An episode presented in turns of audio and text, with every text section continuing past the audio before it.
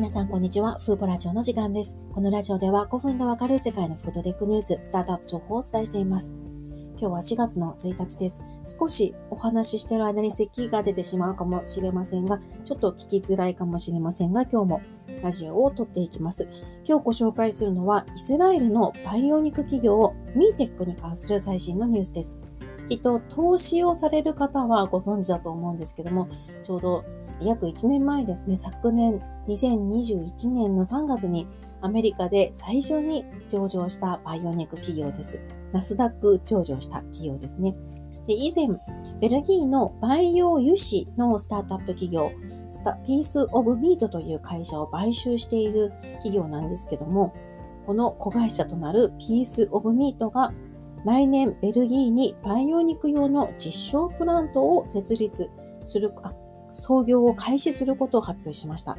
年内に建設を開始し、来年には稼働を開始します。失礼しました。工場の大きさは2万1000平米ほどの広さでして、このピースオブミートは培養油脂を専門に作っているスタートアップでして、これまでに1回の生産で 700g の鶏の油の生産に成功しています。1回の生産でこれだけの量の油脂を生産できることは工業規模の培養油脂生産に通じるブレイクスルーだとピースオブミートは見ています。最近、この1年ほどを振り返りますと、培養肉のスタートアップ企業がこうしたプラントを開設開設するニュースが続いているんですよね。昨年にはアメリカの2社が培養肉の生産施設を建設しましたし、イスラエルでも世界で最初に培養肉工場をオープンした企業があります。こうしたニュースに続く、えー、ものが今回のミーテックのニュースとなります。でミーテックは、あの、培養肉のこう 3D プリンターを使って培養肉を作っている企業なんですけども、えっと、あの、培養肉をまず市販化するのではなくて、ピース、買収したピースオブミートが作っている培養油脂を原料として販売したり、あるいは植物肉に組み込んで市場に出すということを先に考えています。ですので、培養肉の市場に出すタイミングはもう少し先で、その前に培養油脂を何らかの形で市場に出していくことを考えています。で、ミテクは今月にアメリカ、カリフォルニア州にオフィスを開設することも発表しました。失礼しました。このオフィスはまだできていないんですけれども、え、調査や開発やアメリカでの事業展開を行うということです。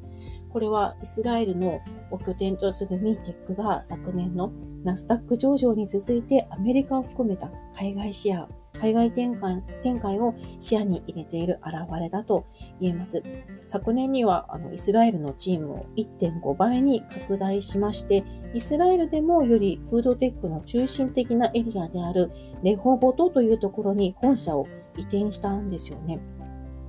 ですので、この今回のベルギーのプラントを来年創業開始するというニュースも合わせまして、こう世界的にもバイオニック企業が研究開発フェーズから実用化に向けて着実にこう前に進んでいる状況が伺えます。実際昨年1年間にバイオニック企業には前年比3倍以上の14億ドルの資金が投入されているんですよね。これは過去、あの、1年間に集まった資金では過去最高となっていまして、こうした資金をもとにまだ培養肉1社しか販売を実現していませんが、その他、まあ、100社近くありますが、そうした企業もいろいろな大手企業とパートナーシップを結んだり、大量生産につながるプラントを建設したりなど、市場投入に向けて取り組んでいる動きが続いています。残念ながら今シンガポール以外では培養肉の規制に関する枠組みの整備は完了していませんが、うまくいけば今年年内にアメリカ、やアジアのどこかの国で培養肉が販売されてもおかしくないという、まあ、